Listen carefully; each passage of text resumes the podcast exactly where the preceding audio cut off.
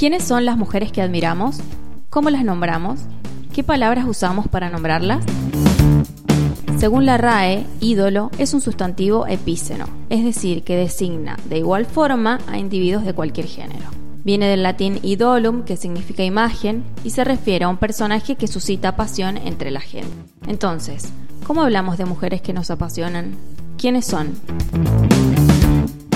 Bienvenidos a Ídolas, un podcast sobre mujeres. Yo soy Florencia Miranda y aquí voy a estar contándoles historias de mujeres que irrumpieron en las costumbres de su época y que abrieron el camino para todas nosotras. Vamos a conocer mujeres que desarrollaron carrera en el arte, la ciencia, el deporte y la política. En definitiva, vamos a conocer mujeres que se convertirán en sus ídolas.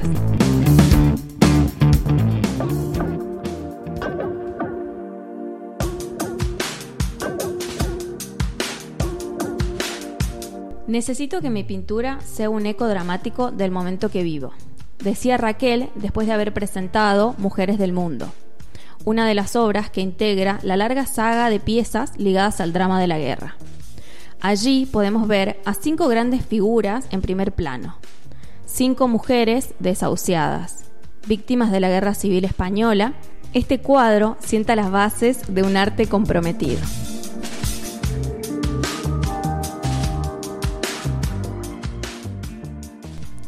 En este primer episodio de Ídolas vamos a entrar al mundo de las artes plásticas de la mano de Raquel Forner. Raquel fue pintora, grabadora, escultora y profesora de dibujo argentina. Nació en Buenos Aires el 22 de abril de 1902. De chica decía que no iba a casarse, porque no le interesaba cambiar su apellido.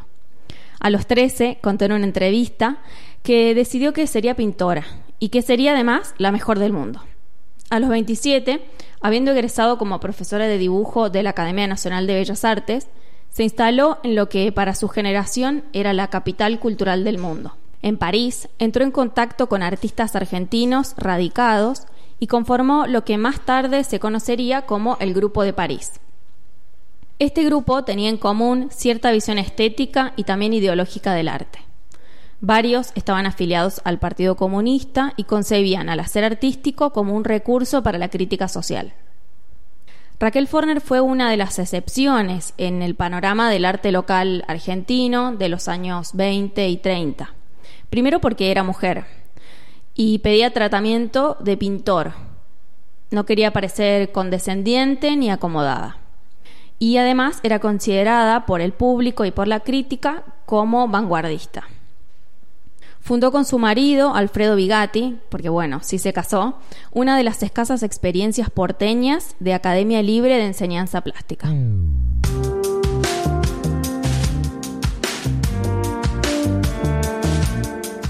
Ahora bien, ella comenzó su carrera como artista en un clima, en un contexto eh, internacional de ebullición y reconstrucción. Era un momento de mucho conflicto en medio de la Guerra Civil Española y también la Segunda Guerra Mundial, que son acontecimientos que marcaron un antes y un después en su obra. Ella plasma en su trabajo un compromiso con la actualidad caótica del mundo y con la situación conflictiva que se estaba viviendo a nivel internacional. Se identificó con las luchas antifascistas y dio un nuevo rumbo a su carrera, construyendo una iconografía muy expresiva centrada en la imagen de mujer como protagonista. Tanto en Europa como en Argentina fue una artista imprevisible, rigurosa y lo suficientemente libre como para dejarse llevar por su intuición en investigaciones propias. Si bien no es posible encuadrar su obra dentro de cierto movimiento artístico concreto, lo que sí se puede reconocer es que Raquel trabajaba en series. En sus comienzos, su trabajo se acercó al expresionismo simbólico y surrealista, que en otras palabras es usar el color de forma excesiva, formas naturales que se vuelven eh, trazos y formas geométricas. Y lo más importante en este tipo de arte es mostrar el mundo de los, de los sueños y no tanto la realidad. Después su obra va a evolucionar lentamente hacia un lugar más abstracto.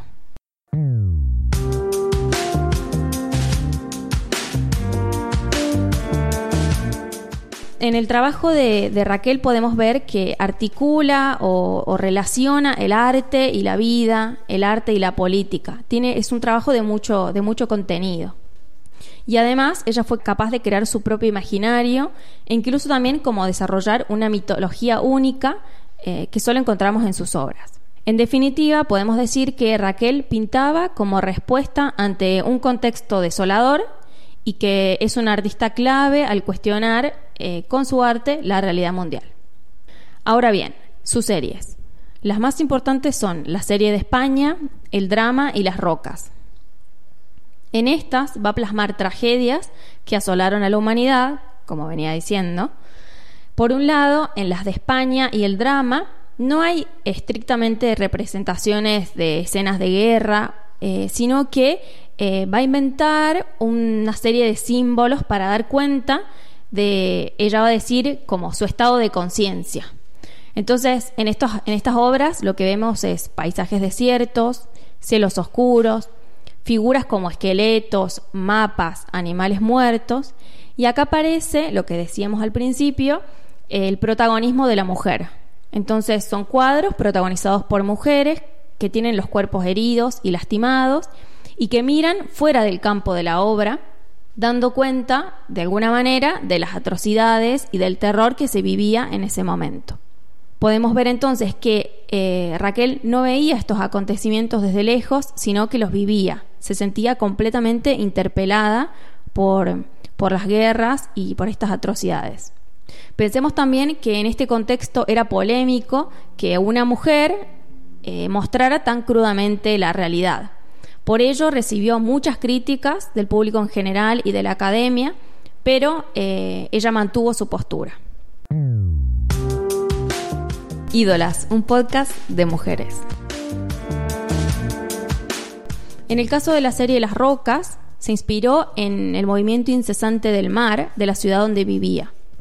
Combina ahí dos conceptos. Por un lado, lo estático, la muerte, simbolizado con las rocas, y por otro lado, el movimiento o la vida, simbolizado por la marea incesante. Ahora bien, después de esta larga saga de piezas ligadas al drama y a la guerra, pone su trabajo al servicio de la libertad, el respeto por los derechos humanos, la causa de la República. Es un momento en que su producción buscaba representar los hechos y denunciar los crímenes del hombre contra el hombre. Esto se hace visible en las series del espacio. Estas están inspiradas en la angustia de este, de este hombre, de este ser humano, que es impulsado a descubrir otros mundos y otras posibilidades. Cuando en 1957 se lanzaron los primeros cohetes, contó, intenté expresar el acontecimiento de nuestro ingreso en la era espacial. Esta serie incluye las obras Las lunas, Los astroceres, La astrofauta, Los mutantes, entre otras. Eh, es decir, que aparecen figuras extrañas, colores intensos y personajes que son completamente lejanos a lo humano. De alguna forma, estas piezas constituyen una especie de búsqueda final de un futuro distinto para los seres humanos. Y aquí Raquel va a representar lo terrestre y lo humano en tonos grises, negros y blancos, y eh, a los seres astrales con colores primarios, como azul, amarillo y rojo. Después vendrá otra serie de pinturas, que son las pinturas conocidas como las enormes, que tienen aproximadamente dos metros de altura y que se llamaban los terráqueos. La idea acá, o el mensaje que quería transmitir Raquel, era que eh, más allá de las singularidades culturales, ella decía, solo existen dos tipos de humanos testigos, los que quieren ver y los que no quieren ver.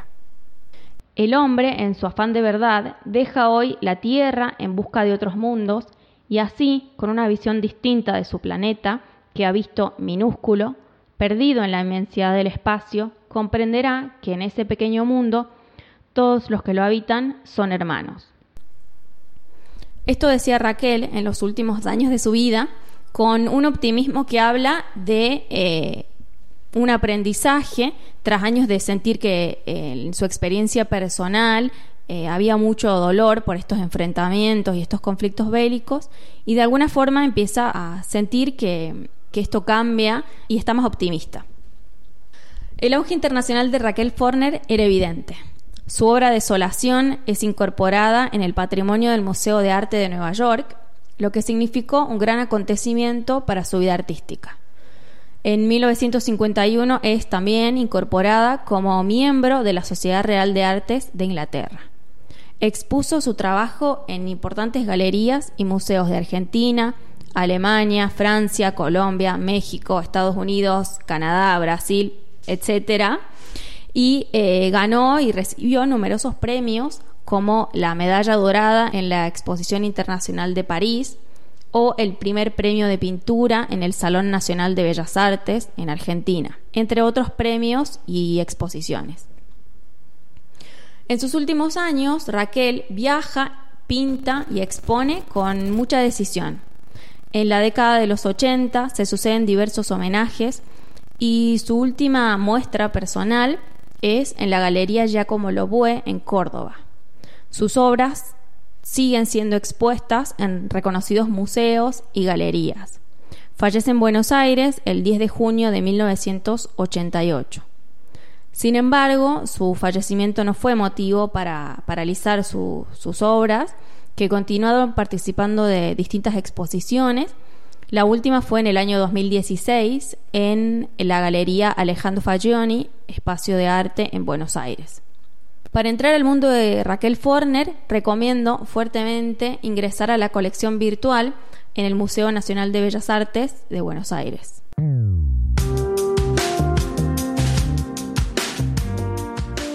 Pinto lo que siento, no busco eludir el tema. Este me parece como un imperativo que no puedo ni trato de eludir. ¿Puede la realidad copiar lo imaginado o imaginamos lo que existe y desconocemos? Ídolas es producido por Góndola Podcast. Escucha todos los episodios en gondolacontenidos.com.ar, Spotify o la app de podcast que más te guste. Para saber más sobre este y otros contenidos, búscanos en redes sociales como Góndola-podcast e Ídolas Podcast. Mi nombre es Florencia Miranda y esto fue Ídolas, un podcast de mujeres. Gracias por escuchar.